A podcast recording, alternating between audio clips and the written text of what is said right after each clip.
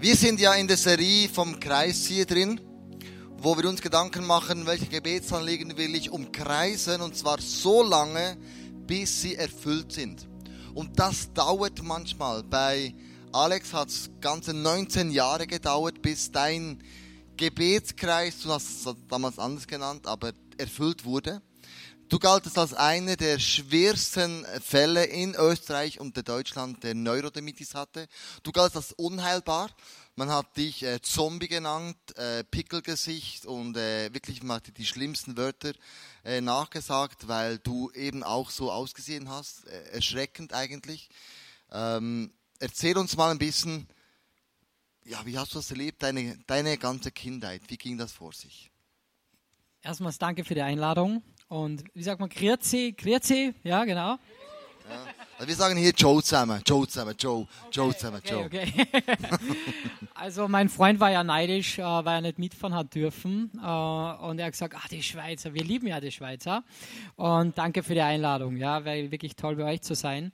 Ja, wie hat das angefangen? Es hat mit äh, vier Monaten ähm, gestartet, wo ich halt so Juckreiz und Ekzeme bekommen habe, also hat dann ausgesehen wie Pickel, ja, war nicht so schlimm am Anfang, da habe ich viel gekratzt und dann ist meine Mutter zum Arzt gegangen und ist diagnostiziert worden, dass ich auf verschiedenste Sachen allergisch war. Ich war dann auf 50 verschiedene Sachen allergisch, sprich Eiweiß, Zucker, Mehl, also alles, was überall drinnen ist, hat man schon mal nichts essen dürfen.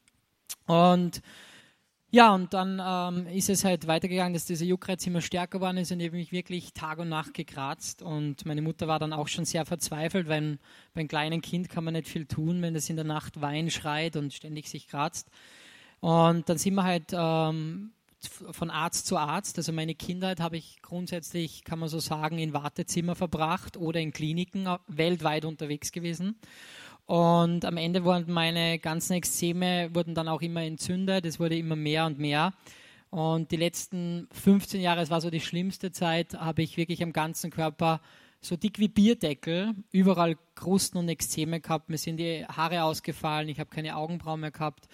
Äh, mir hat es die Fingernägel runtergezogen, weil da sind dann die Fleischwunden unten rein und äh, es war alles voller Eiter, hat schlecht gerochen und war ganz, ganz schrecklich. Und der schlimmste Moment in meiner Kindheit, an, an das ich mich erinnern kann, war, dass ich in jungen Jahren ähm, halt irgendwie durch das viele Kratzen sind sie auf die Idee gekommen, dass ich da Seidenhandschuhe trage, dass ich mich nicht mehr kratzen kann. Und die habe ich mir dann aber runtergerissen in Rage und bin dann halt äh, über die Nacht, monateweise, immer wieder Tag für Tag, äh, acht Stunden ans Bett gefesselt worden. Und das war dann so ein Stück weit wie eine Folterbank. Und da habe ich erst einmal gelernt, wie es sich anfühlt, wenn man unmächtig ist. Geistig unmächtig, seelisch unmächtig. Wenn man weder vor noch zurück kann, weder links noch rechts, wenn man keinen Ausweg mehr sieht und im wahrsten Sinne des Wortes ans, ans Leben gefesselt. Ja. Und so hat ähm, ein Stück weit meine Kindheit ausgesehen. Du hast uns ein paar Bilder mitgebracht, damit wir ein bisschen einen Einblick haben, wie, das, wie du ausgesehen hast, wo du, wo du ähm, ein Junge warst. Im Gesicht, also du warst wirklich entstellt kann man sagen, das war diese Krankheit, Neurodermitis überall an den Händen, am ganzen Körper. Du hast mir erzählt, dass du dich mit Scherben so stark gekratzt hast, dass am, am Morgen das Bett ausgesehen hat, als, als hätte man ein Schwein äh, erstochen in der Nacht darin. Ähm, wie sind deine Eltern damit umgegangen? Wie, wie, was haben die getan? Ja, meine Eltern hatten mit viel Arbeit, weil zum Beispiel, wenn ich in der Früh aufgestanden bin, habe ich mich immer mit Kamillentee von der Bettwäsche lösen müssen. Also ich habe die Haut von der Bettwäsche runterlösen müssen, ist alles festgeklebt. Ähm, mein Pyjama, der war komplett festgeklebt auf der Haut. Das hat zwei Stunden gedauert. Und meine Mutter hatte viel Arbeit, musste jeden Tag Bett überziehen. Es war alles voller Blut. Es hat auch schlecht gerochen im Raum. Und wir fuhren wirklich Tag und Nacht zu Ärzte, Arztpraxen, äh, zu Wunderheiler, wirklich alles ausprobiert. War sogar mal auf so einer, keine Ahnung, was das für Therapie war, so sich selbst finden. Und da haben sie mich drei Tage in eine äh, schwarze Kammer reingesperrt, um mich selber zu finden, mit ein paar so Vollwahnsinnige. Und ähm, leider habe ich nichts gefunden, weil es immer dunkel war. Aber in letzter Instanz hat mir das alles nicht geholfen, diese 180, 100, 200, ich weiß, es waren x Therapien. Und äh, meine Eltern waren sehr verzweifelt und meine Eltern haben sich dann scheiden lassen, weil mein Vater war Unternehmer, sehr viel gearbeitet. Ähm, das war der Grund und sie haben sehr viel gestritten, einfach wegen meiner Krankheit, einfach das diskutiert, was wird besser, was kann helfen. Und dann haben sie meine Eltern scheiden lassen und meine Mutter hat geweint und mein Vater war auch traurig und dachte ich mir schon das erste Mal im Leben, okay, jetzt haben sich meine Eltern wegen mir scheiden lassen. Und meine Mutter war dann alleinerziehend und ihr ist es so schwer gefallen, mich zu erziehen, arbeiten zu gehen, dieses kranke Kind zu Hause, im Kindergarten immer wieder nach Hause geschickt worden, weil, kann man sich vorstellen, kennt vielleicht einige von euch noch im Kindergarten, jemand hat Geburtstag, da gibt es einen Schokokuchen mit Fettgummibärli oben und ich habe das alles nicht essen dürfen, dann habe ich wieder geweint und bin nach Hause geschickt worden und vieles mehr. Meine Mutter war dann so überfordert, dass sie mich eines Tages zu meiner Großmutter gebracht hat und da hat sie gesagt, Alexander, da bleibst du einfach mal ein Wochenende, damit wir ein bisschen Abstand bekommen, jeder ein bisschen entspannen kann. Da war ich fünf Jahre und aus diesem Wochenende ist eine Woche geworden, aus dieser Woche ein Monat und aus diesem Monat ein Jahr.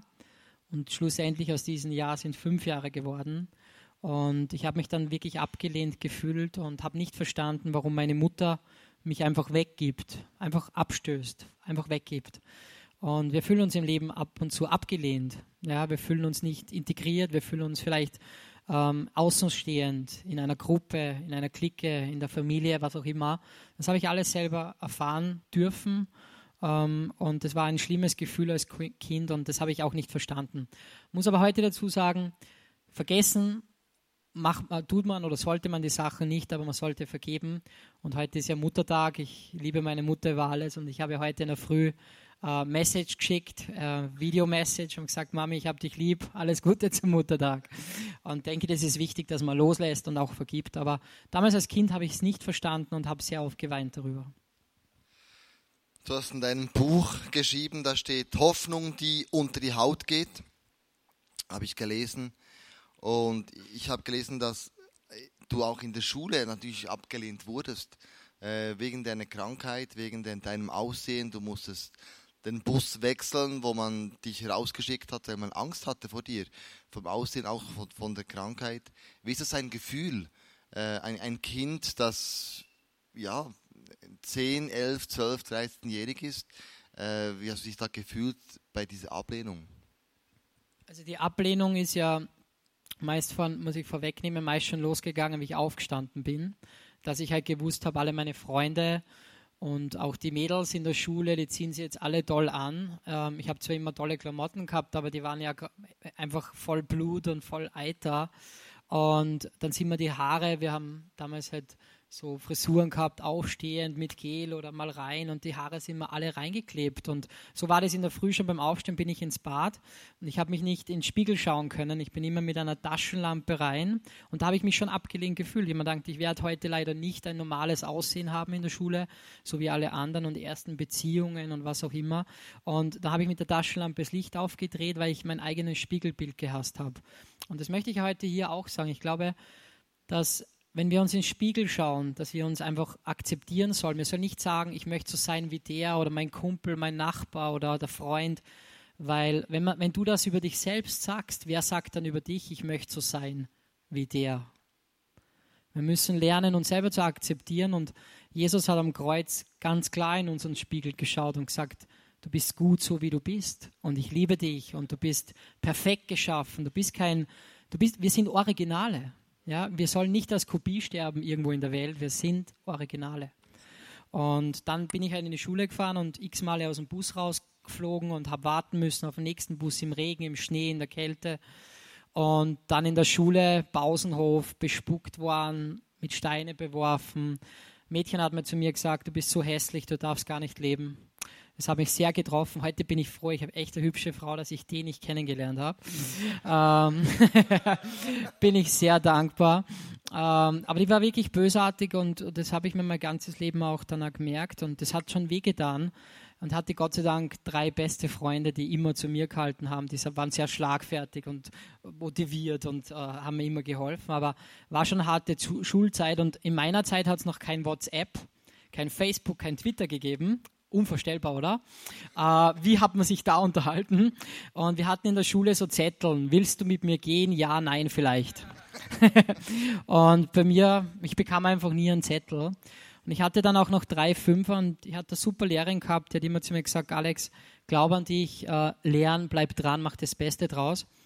Und die hat mir sehr geholfen, aber ich habe auch eine zweite Lehrerin gehabt und die hat gesagt, ich bin zu dumm zum Lernen, ich kriege nichts auf die Reihe, ich rede mich nur auf die Krankheit raus.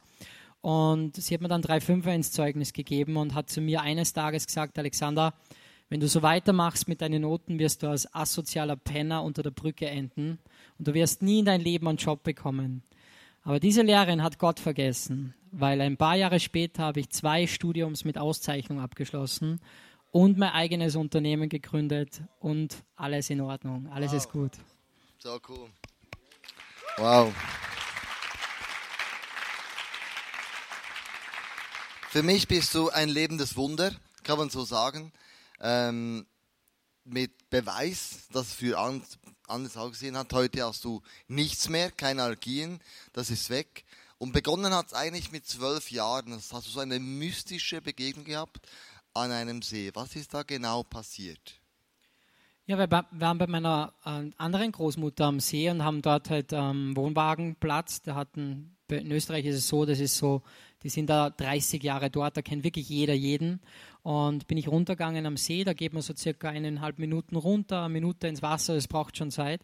Und da sind meine Schwester und mein Cousin haben da halt wirklich Spaß gehabt. Es war ein super schöner Tag, keine Wolken haben Saltos vom Trampolin ins Wasser reingemacht, sind mit dem Surfer durch die Gegend gefahren, sind Tretboot gefahren und vieles mehr, haben gelacht, haben Spaß gehabt und haben diese Sonne genossen.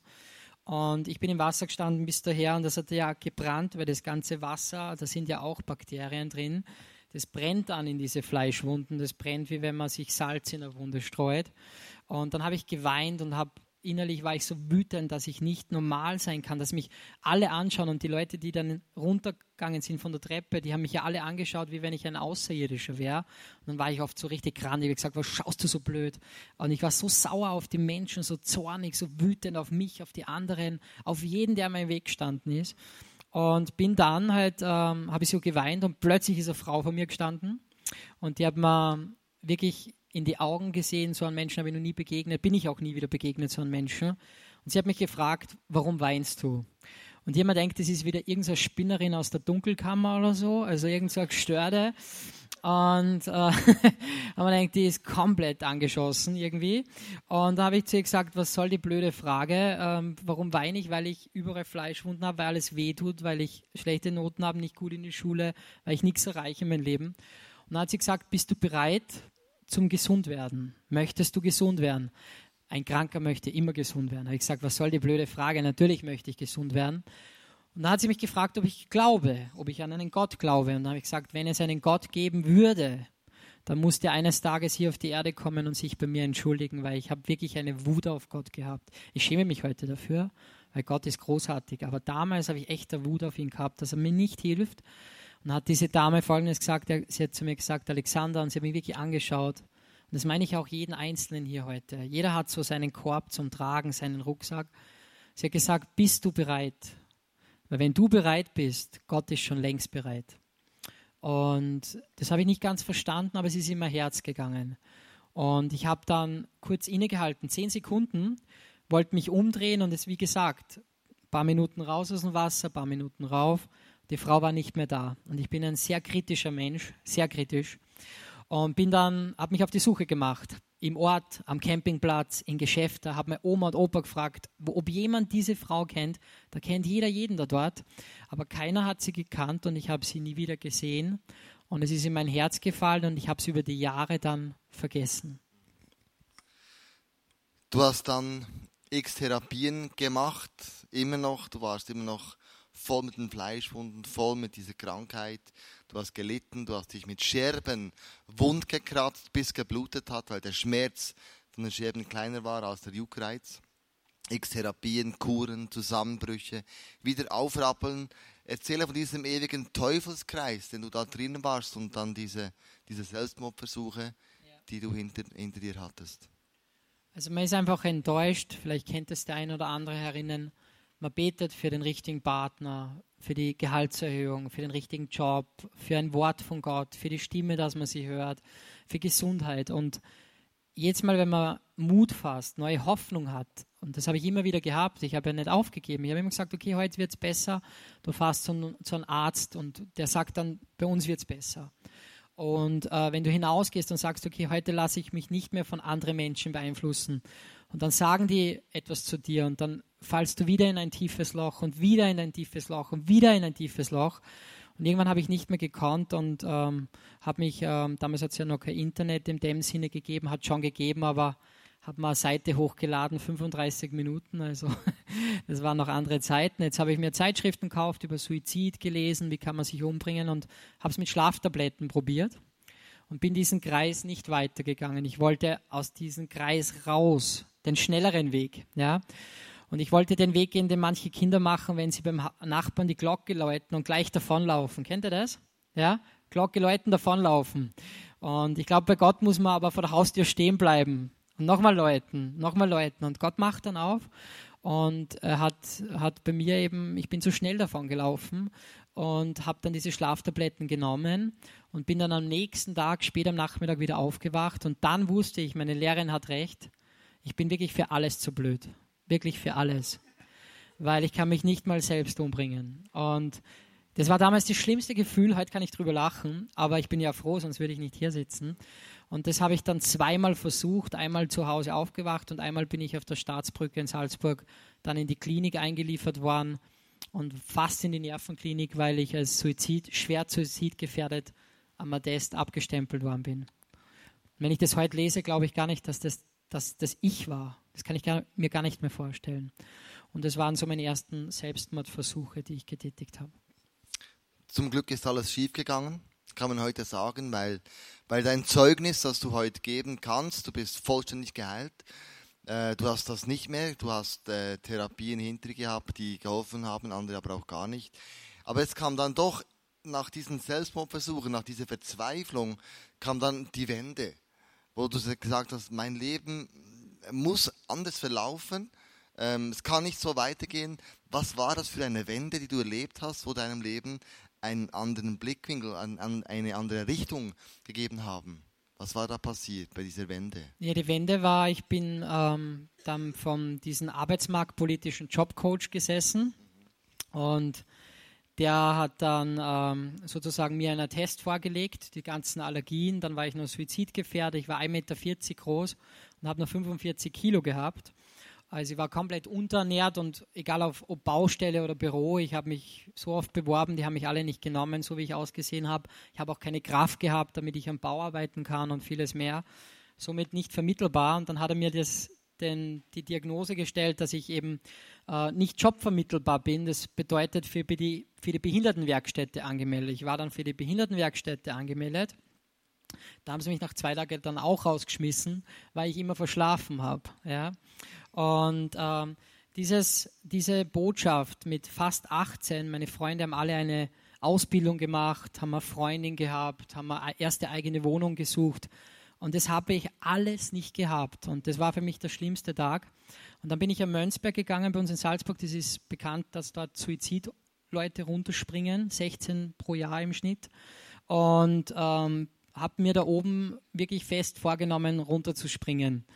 Und wenn ich da heute noch raufgehe, ich war letztes Mal mit einem Kamerateam oben, dann wird mir ganz kalt am Rücken, dass ich so sowas machen wollte. Dann bin ich ans Geländer getreten, habe ich zwei hübsche Mädels hinter mir gesehen mit einer super schönen Haut, habe mir gedacht, hätte gern eine Freundin, ich hätte gern eine Beziehung, ich würde gern eine Partnerin haben, ja. Und ich würde gern, so wie die Leute da unten in der Stadt, ins Schwimmbad fahren. Ich würde gern fortgehen, in die Disco mal schauen, was auch immer. Ich möchte einfach ein Leben haben, ich möchte einen Job.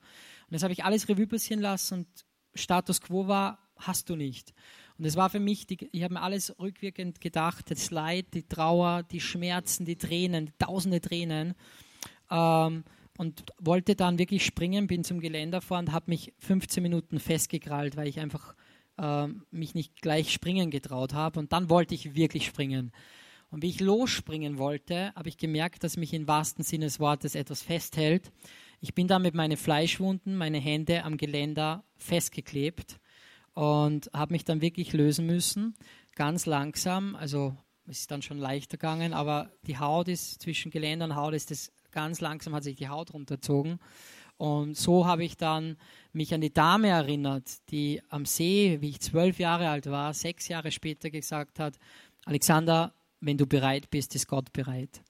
Und dann bin ich sehr reumütig diesen Berg hinuntergegangen und dann bin ich zu meinem Arzt gegangen und der hat dann Folgendes zu mir gesagt, den Tipp möchte ich euch auch geben.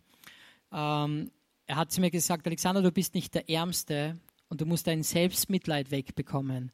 Was macht Selbstmitleid mit uns? Wir leiden, sagt das Wort ja, mit uns selbst.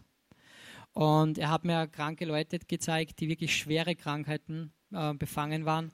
Er hat gesagt, du bist nicht der ärmste Alexander. Und er hat einen tollen Satz gesagt. Er hat gesagt, Xandl, mein Lieblingswort. Ja. Äh, er hat gesagt, Alexander, aufgeben tut man nur einen Brief und das macht die Post.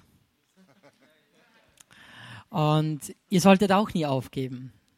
Aufgeben könnt einen Brief und das war's dann schon.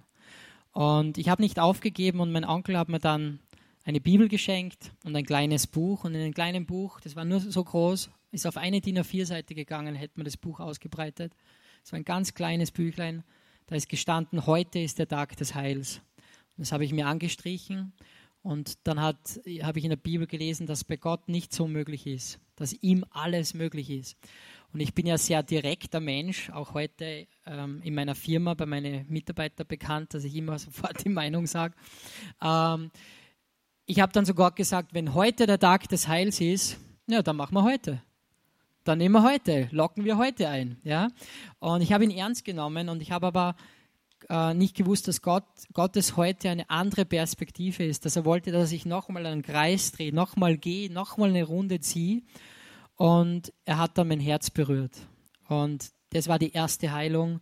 Und das war unendlich. Steve Jobs hat es schon gesagt. Wenn wir das Herz von Menschen berühren können, ist das unendlich.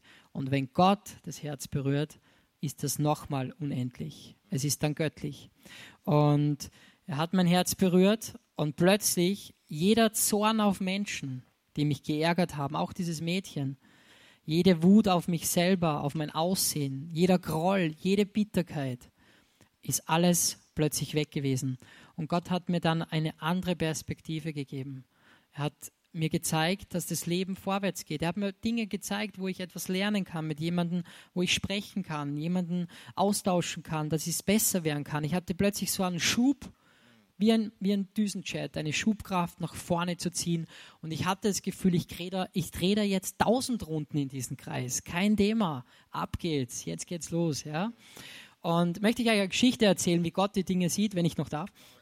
Ähm, und zwar, ich war ganz kurz mal Gärtner, äh, bin dann gefeuert worden, nicht weil der Chef so böse war, ich hatte eine Blutvergiftung, klar, wenn man so aussieht. Und mein Chef hat ähm, sehr, sehr wohlhabende Kunden betreut im Raum Salzburg und wir hatten eine Kundschaft, äh, Millionärin, in einer der feinsten Gebiete in Salzburg, riesengroße Villa. Und der Chef hat mich gebeten, dass ich äh, alle Bäume und Sträucher ausgrab, die irgendwie tot aussehen oder nicht mehr blühen. Und der Chef ist dann auf Mittag gefahren und hat gesagt, Alexander, ich lasse dich eine Stunde alleine, tschüss.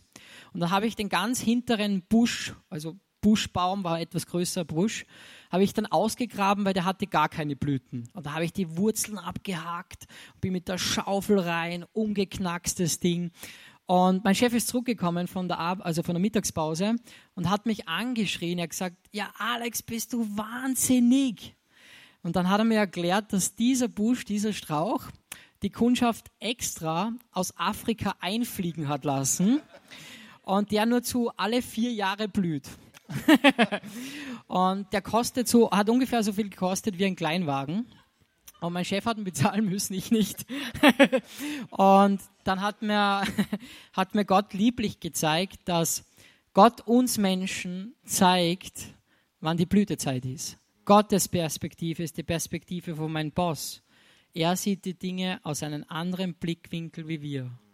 Und wenn wir glauben zu wissen, wie es geht, wenn wir selber eingreifen, beispielsweise betet wer für eine Beziehung und dann setzt man alles daran, den richtigen Partner kennenzulernen, nochmal in die Online-Börse, was geht, da nochmal fortgehen, dann setze ich ja wieder völlige Energie ein. Aber wenn ich null habe, wirklich null und Gott, habe ich alles.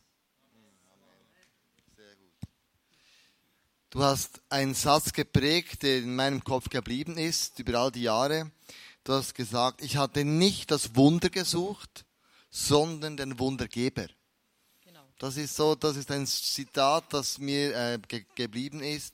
Du warst unheilbar krank und hast dann begonnen, den Wundergeber zu suchen. Manchmal beten wir ja für ein Wunder. Wir haben auch diese Serie beten, Wunder erleben. Ähm, wir glauben an Wunder, das ist keine, keine, keine Frage. Aber du hast wie den Spieß umgedreht. Du hast gesagt, ich suche den Wundergeber und nicht das Wunder. Wie ist dann aber das Wunder, indem du den Wundergeber gesucht hast, trotzdem vollzogen worden? Das, der Prozess, dass du ganz heil warst, wie ging das vor sich? Ja, Wundergeber ist wie eine Freundschaft. Da unten sitzen ein paar Freunde, wie ich sehe. Das sieht man ja schon ein bisschen, das sind Freundschaften. Wenn man sich trifft mit einem Freund, nur wenn man ein Geschenk bekommt oder wenn der einen Trink zahlt und sonst dann sofort abhaut, wird die Freundschaft wie lange halten? Na bitte, das wisst ihr jetzt, oder? Nicht sehr lange. Wenn man eine Beziehung pflegt und immer nur gibt und der andere nichts gibt, sofort vorbei. Und ich glaube, Gott sehnt sich nach dieser Beziehung und da muss ich ja vorerst den Wundergeber suchen, bevor ich das Geschenk möchte. Und dann ist wichtig, dass man das Geschenk annehmen kann. In Österreich, die Leute haben Probleme, nur wenn man jemanden lobt und sagt, das hast du gut gemacht. Ah ja, hm, Das ist nicht ja? nur in Österreich, das ist auch hier so. Oder bei uns in Österreich ist es, wenn man Geschenk, hier habe ich da mitgebracht. Ach, das hätte nicht sein müssen. Ich sage dann immer, her mit dem Krempel, schenke ich jemand anders. Ja? Und äh, man muss ja Geschenke annehmen und Gott möchte uns Wunder geben. Und ich habe dann für ein Geschenk gebetet und zwar habe ich gesagt, Herr, wenn ich nicht gesund wäre, wenn ich den Kreis weitergehen muss, dann bitte schenk mir eine Option. Und ich hatte bei mir im Zimmer eine Rocky. Kennt ihr Rocky noch? Sylvester Stallone? Der auf die Schnitzel umherdrischt.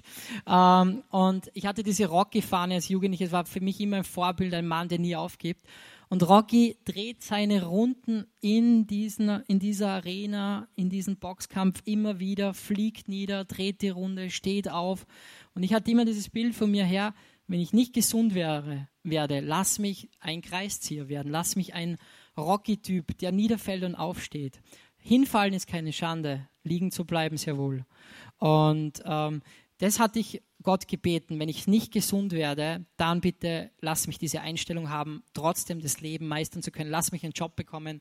Freundin habe ich sowieso nicht gedacht, dass ich jemals bekomme, aber einen Job und ein Zuhause, eine alleine eine Wohnung. Und dann habe ich gesagt, aber wenn ich einen Wunsch habe, Gott, dann wünsche ich mir, dass bei diesem kleinen Zeigefinger eine Kruste abfällt als ein Zeichen. Wenn du heute rausgehst, Sei mutig und bitte Gott in deinem Problem, deiner Sorge, deiner Angst ein kleines Zeichen. Und mir fiel dann eine Kruste herunter und das war der schönste Moment in meinem Leben. Ich bin auf der Couch 15 Minuten gesprungen. Also äh, die Nachbarn haben sicher geglaubt, ich habe mir irgendwas eingeworfen, aber ich bin da gesprungen, habe getanzt und gejubelt. Da habe man gedacht, wenn es da besser werden kann, Gott ist nicht so möglich. Gott macht keine halben Sachen. Entweder ordentlich oder ganz. 100 Prozent. Und er hat mich dann wirklich noch mal ein Jahr später geheilt. Und er hat mir gezeigt, dass ich aufgeben muss, innerlich. Wirklich aufgeben. Aufgeben in Form von Loslassen. Kämpfen, aber loslassen. Und ich möchte euch eine Geschichte erzählen. Ich war in Miami mit meiner Frau und da habe ich am, am Strand einen Rettungsschwimmer kennengelernt. Ich war neidisch, weil der war zwei Meter groß, 140 Kilo nur Muskeln braun gebrannt, Waschbrett, so Abercrombie und Fitch Typ so. Und ähm, der ist da da gestanden. Dann habe ich gefragt, hey, wie oft trainierst du Schwimmtraining? Wie machst du das die Leute daraus? Weil es sind ja auch Leute, die selber etwas kräftiger sind. Und dann hat er gesagt, Alexander, es gibt eine Regel bei uns Rettungsschwimmer. Wenn ich da rausschwimme, schwimme ich wie ein Delfin. Ich kann gut schwimmen, ich habe die Kraft, ich habe diese Power, Leute zu retten, ich kenne die Technik. Aber wenn diese Leute da draußen anfangen zu strampeln vor lauter Angst, weil sie glauben, sie gehen sonst unter, wenn sie mir nicht vertrauen, zu 100 Prozent, dann ist es schon passiert, dass dort an diesem Beach in Miami Leute zusammen mit dem Rettungsschwimmer untergegangen sind und ertrunken. Sie reißen nicht nur sich hinunter, sondern auch andere. Und wenn wir davonlaufen und feige sind, Gott gegenüberzutreten, verletzen wir auch oftmals andere Menschen. Und ich glaube ganz stark, dass Gott draußen steht am Ufer, am Beach, von Miami oder in der Schweiz oder Bern und euch hier reinziehen möchte. Und Jesus ist der Rettungsschwimmer. Und wenn wir aufhören zu strampeln, wenn wir aufhören, selber die Dinge unter Kontrolle zu nehmen, selber zu glauben, zu wissen, wie es geht, wenn wir einfach loslassen, die Hände aufmachen, ablegen auf dem Altar und sagen, ich habe nichts zu bieten, Gott. Aber weil ich nichts habe, kannst du dich wirklich entfalten. Und weil ich nichts habe, bist du alles. Und wenn man das schafft, dann kann ein Gott ans Land ziehen. Und das wünsche ich euch. Und egal in welcher Situation du stehst, lass einfach los. Lass dich mal treiben, ein paar Tage, ein paar Monate. Zieh deine Runde. Und schau immer nach oben. Wenn du Runden ziehst, schau nie unten im Staub. Zieh Runden und Runden und halt den Blick zu Gott. Wenn ich am Boden schaue, sehe ich nur Leid, sehe ich nur Staub, da sehe ich keinen Horizont. Ja, wenn ich aber nach oben schaue und trotzdem meine Runden drehe. Meine Oma hat immer gesagt, wenn wir Steine ins Kreuz bekommen, dann wissen wir zumindest, dass wir uns nach vorne bewegen, oder? Und beweg dich ab heute nach vorne. Und wenn du noch eine kleine Runde hast, dreh sie. Und ich möchte euch noch das Letzte vielleicht mitgeben. Ich habe so viel verloren in 20 Jahre Krankheit. Meine Kindheit, meine Jugend.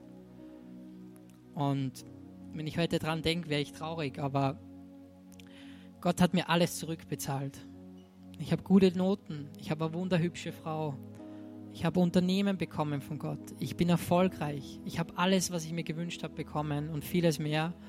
Und Gott kann aus jeder Asche, alles, was verbrannt worden ist in eurem Leben, wo ihr verletzt seid, deprimiert, wo Bitterkeit herrscht, kann Gott Rosenblätter machen. Er macht Siege und er liebt dich. Er gibt dich nie auf. Wenn du der einzige Mensch gewesen wärst in diesem Raum, wo Jesus Golgatha am Kreuz gehangen ist, und das ist das Letzte, was ich jetzt sage, er wäre nur für dich gestorben. Und ich hoffe, dass ich nicht umsonst 600 Kilometer hierher gefahren bin. Dieser letzte Satz ist entscheidend. Er ist für dich und dich und dich und jeden darinnen gestorben. Das kann man nicht einfach wegtun. Und Gott ist cool. Und ich liebe ihn. Amen.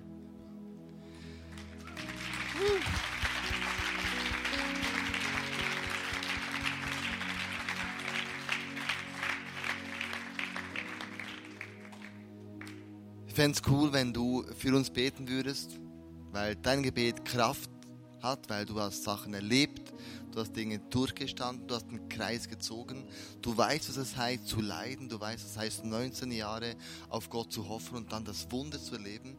Und dein Gebet hat Kraft, haben wir schon zweimal ge gespürt und gehört heute, weil es von, von, von Herzen kommt, weil es Team auf deep at the bottom of, of my heart, your, your heart is. Alex, willst du für uns beten? Wir stehen Gerne. miteinander auf und äh, lassen das Gebet, das er spricht, in uns wirken. Ja, ich bete jetzt, Herr, dass du diesen Raum erfüllst. Ich danke dir auch für so unseren Pastor einfach diese, diese Liebe, die Herze zum, den Herz zum den Menschen. Und ich danke jeden Einzelnen der herinnen. Und ich bete jetzt für dich, ich bete für jeden Einzelnen. Mach deine Augen zu und gib dir diese Zeit, Gott hinzugeben. Schließen wir alle die Augen. Und jetzt stell dir vor, dass du einzigartig bist. Du bist ein Original, du bist nicht einfach so geboren in diese Welt. Gott hat ein Ziel mit dir, hat eine Berufung für dich, er hat eine Vision. Du bist ein Kind Gottes. Du bist nicht der Schwanz, du bist der Kopf. Du stehst über den Dingen, du bist mehr als ein Überwinder. Und ich möchte dich einladen, dass du so wie ich auf diesen Mönchsberg gehst und dort ein Kreuz siehst, das strahlt in Sonnenlicht. Ich möchte dich bitten, dass du deinen Rucksack voll mit Steinen, deine Probleme, deine Sorgen, deine Nöte da oben am Kreuz ablegst. In Jesus Hände. Er hängt oben am Kreuz mit offenen Händen. Und er sagt, komm in meine Arme, mein Sohn, meine Tochter. Komm zu mir, ihr mühseligen und beladenen. Komm zu mir mit deinen Ängsten und Sorgen. Komm zu mir, wenn du wenig Selbstbewusstsein hast. Leg diesen Rucksack ab und geh wieder langsam den Berg hinunter. Und schau nicht zurück auf diesen Berg. Da oben am Kreuz ist alles erledigt. Sieh nicht zurück. In der Bibel steht, wenn du die Hände an den Pflug legst, schau nie zurück und achte nie zurück, sondern geh nach vorne. Geh ab heute, wenn du rausgehst aus dieser Church. Schau nach vorne. Morgen am Montag, schau nach vorne. Am Dienstag, schau nach vorne. Und zieh deine Kreise. Und Gott wird dich erhören. Und er hat dich in diesem Moment erhört. Geh deine Kreise, schüttel den Staub ab und komme zur richtigen Zeit an und vertraue auf Gott. Damit segne ich euch in Jesu Namen. Amen. Amen. Wow, was für eine krasse Story. Und wenn du selber jetzt vielleicht das Gefühl hast, ich kenne den Jesus noch gar nicht persönlich, wer ist das überhaupt? Jesus ist für uns Menschen gestorben am Kreuz. Er hat die ganze Sünde, die wir gemacht haben, auf sich genommen, am Kreuz von Golgatha, und wir sind frei. Und wir, Jesus sagt in seinem Wort, dass, dass wir durch ihn durch zum Vater kommen. Er ist gestorben für uns. Und wenn du dir wünschst, eine Beziehung mit Jesus anzufangen, das ist das, was er sich wünscht. Dass wir uns loslassen, dass wir ähm, ja, in diesem Wasser liegen und, und uns, und uns lassen, lassen treiben weil er, er ist da, ist schon unterwegs zu dir, aber du musst ihn retten und zu Gott an den Strand bringen. Und das, wenn du merkst, hey, ich wünsche mir das, eine Beziehung mit Jesus, dann bitte ich dich, dass wir jetzt alle die Augen zutun und das ist ein ganz persönlicher Entscheid zwischen dir und Gott. Und du kannst das machen mit einem einfachen Gebet, wo wir jetzt zusammen werden beten, als ganze Kirche, und du kannst das mitbeten. Und damit ich sehe, für wen sie beten, bitte ich, heb deine Hand auf, wenn du merkst, hey, ich wünsche mir eine Beziehung zu dem Jesus. Ganz neu. Die anderen Augen sind geschlossen. Es ist wirklich ein sehr persönlicher Moment mit dir, ganz allein. Merci vielmal. Merci, merci vielmal. Mega cool. Lass uns wirklich jetzt als ganze Kirche das Gebet beten. Hier hinten auf dem Screen siehst du, sie beten vor und du kannst das nachher beten. Jesus, ich danke dir, dass du mich liebst. Jesus, ich danke dir, dass du mich liebst. Bis jetzt habe ich ohne dich gelebt, aber heute ich eine Freundschaft mit dir. Bis jetzt habe ich ohne dich gelebt, aber heute ich eine Freundschaft mit dir. Ich lade dich in mein Leben ein. Und ich lade dich in mein Leben ein. Ich deponiere all meine Fehler bei dir am Kreuz. Ich deponiere alle meine Fehler bei dir am Kreuz. Und ich danke dir, dass du für meine Sünden gestorben bist. Und ich danke dir, dass du für meine Sünden gestorben bist. Ich entscheide mich heute, ein Leben mit dir zu leben. Ich entscheide mich heute, ein Leben mit dir zu leben. Dir nachzufolgen. Dir nachzufolgen. Und ich danke dir, dass ich dein Kind bin. Und ich danke dir, dass ich dein Kind bin. Amen. Amen. Amen. Hey, Leute, diesen Leuten einen riesen Applaus geben. Hey, so cool. Das war der mutigste Entscheid, den du heute hast treffen konntest. Ich sage dir, das Beste, was dir passieren kann. Es wird nicht immer easy, aber Gott ist gut und er hat so etwas Krasses für dich parat. Amen. Amen.